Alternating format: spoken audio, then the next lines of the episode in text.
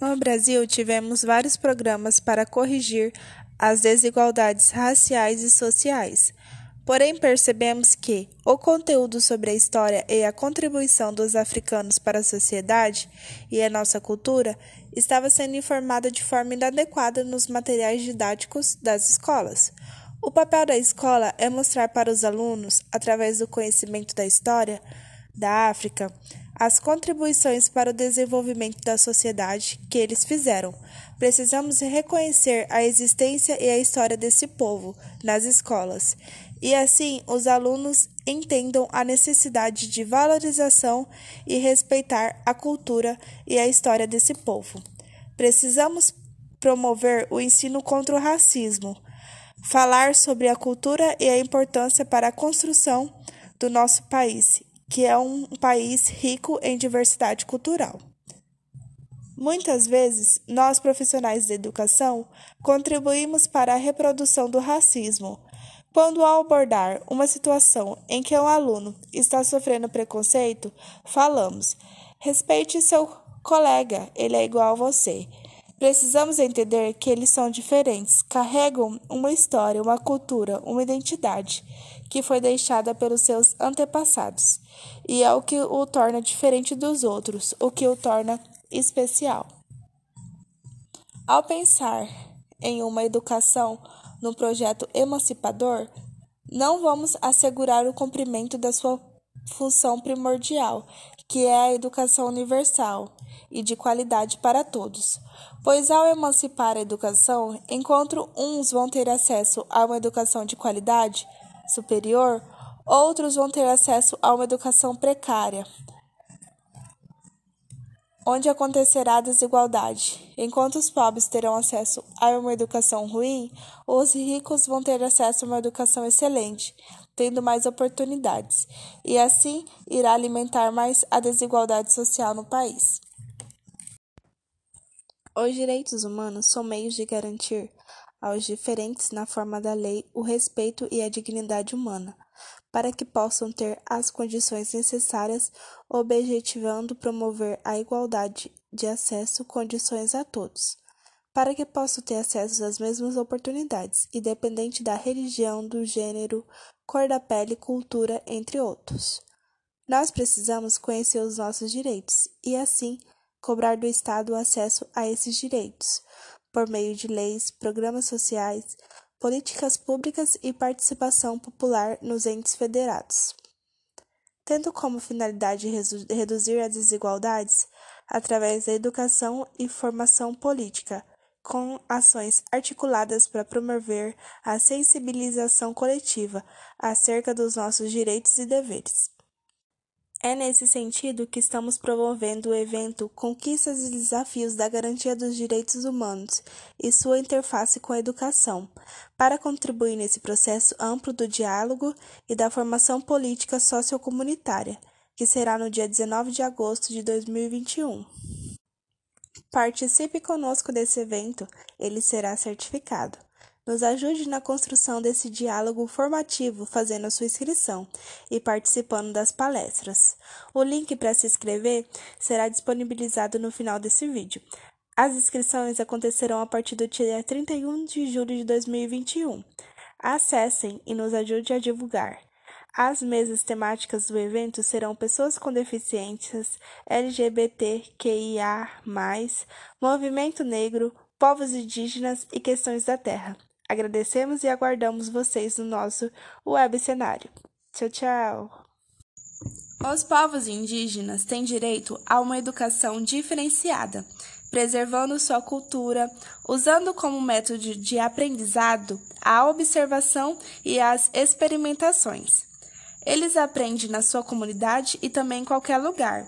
Todos transmitem conhecimento, todos da comunidade, em especial os mais velhos, porém também tem os professores.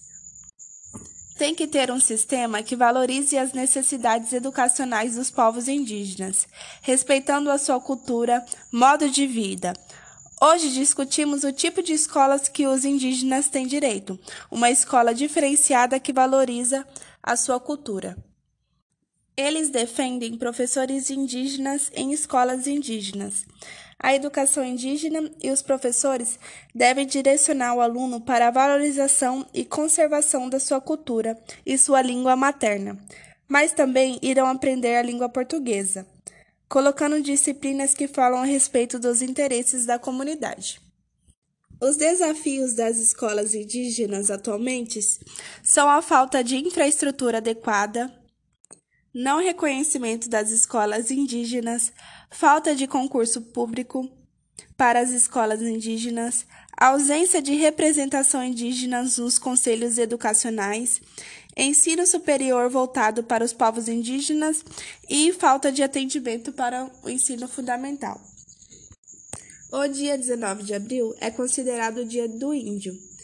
Esse é uma ideia folclórica e preconceituosa para eles, a data deveria ser chamada Dia da Diversidade Indígena, que seja um dia que possamos refletir e conhecer a diversidade dos povos indígenas. As escolas indígenas, ela é um lugar onde tem duas culturas, dois modos de vida, duas concepções de mundo, a indígena e a não indígena. Os povos indígenas querem ser aceitos como cidadãos, com direito à cidadania, mas que tenham suas regras internas que valorizem suas culturas, reconhecendo sua diversidade, que ele se apresente como coletividade, singulares, frente à sociedade. Eles querem participar da política nacional, com direito ao voto, ter direito à cidadania, aos mesmos acessos que os não indígenas têm como sistemas de comunicação, informações digitais, infraestrutura nas escolas e etc.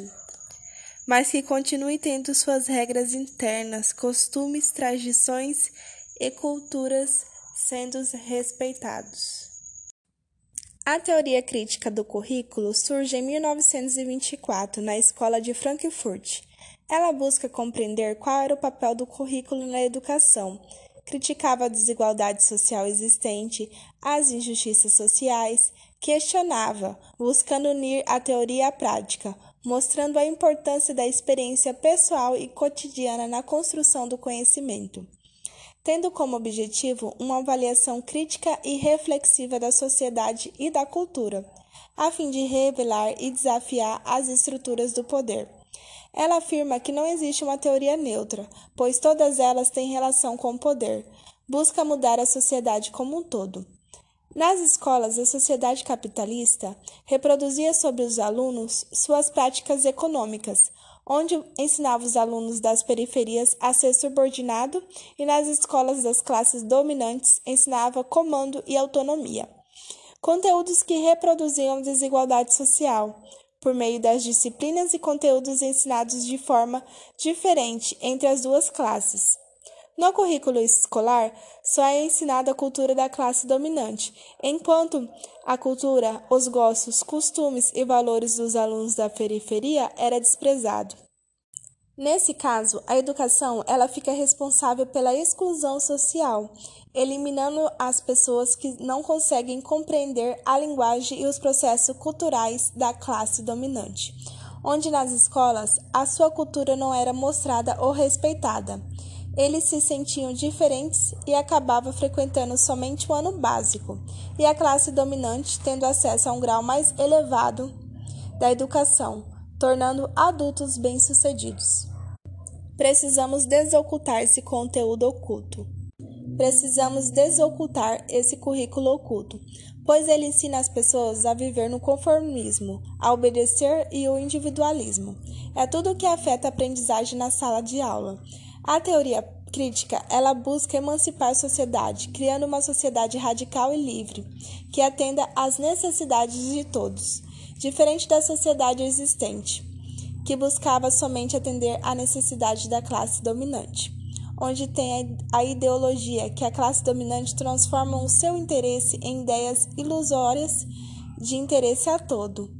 Busca tirar também esse individualismo, que busca somente pelo interesse econômico, ignorando as outras coisas que o torna indivíduo.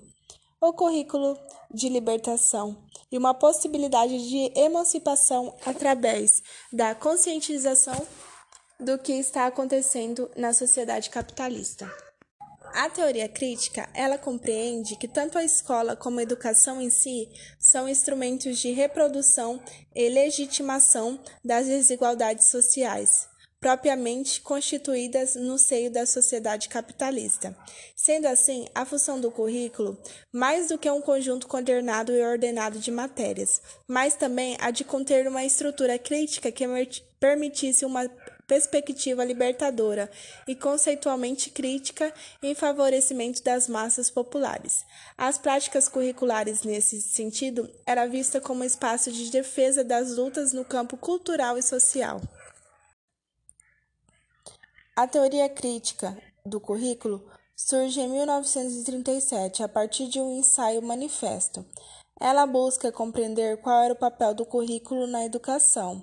Criticava a desigualdade social existente, as injustiças sociais, questionava, buscando unir a teoria à prática, mostrando a importância das experiências pessoais e cotidiana na construção do conhecimento, tendo como objetivos uma avaliação crítica e reflexiva da sociedade e da cultura, a fim de revelar e desafiar as estruturas do poder.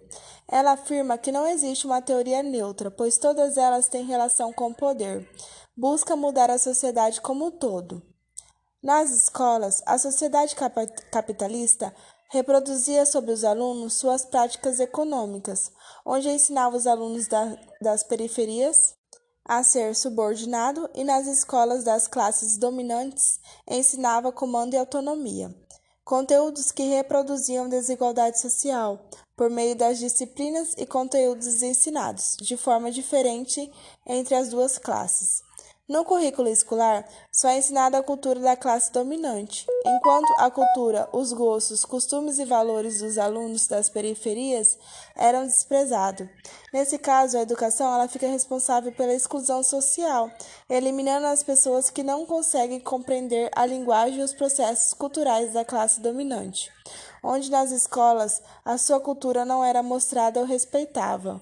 Eles se sentiam diferentes e acabavam frequentando somente o ano básico, e a classe dominante tendo acesso a um grau mais elevado de educação, tornando alunos bem-sucedidos.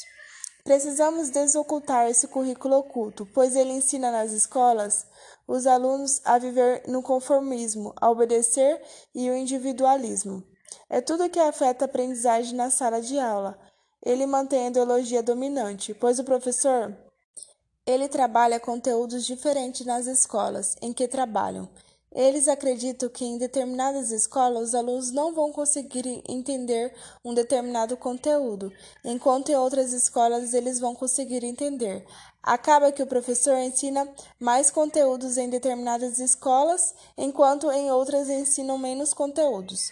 A teoria crítica ela busca emancipar a sociedade através do currículo escolar, criando alunos radicais e livres, um currículo que atenda à necessidade de todos, que ensine os mesmos conteúdos em todas as escolas, que mostre todas as culturas existentes, que ensinam a todos comando e autonomia, onde não tem a ideologia em que as escolas elas colocam os interesses da classe dominante como interesses ilusórios de todos, que os interesses de todos sejam priorizados nas escolas. Eles buscam conscientizar o que está sendo ensinado nas escolas e assim promover a emancipação e a libertação desse currículo existente, que só busca o interesse econômico e que priorize os interesses da escola dominante. Busca mudar esse currículo que está sendo ensinado nas escolas para os alunos.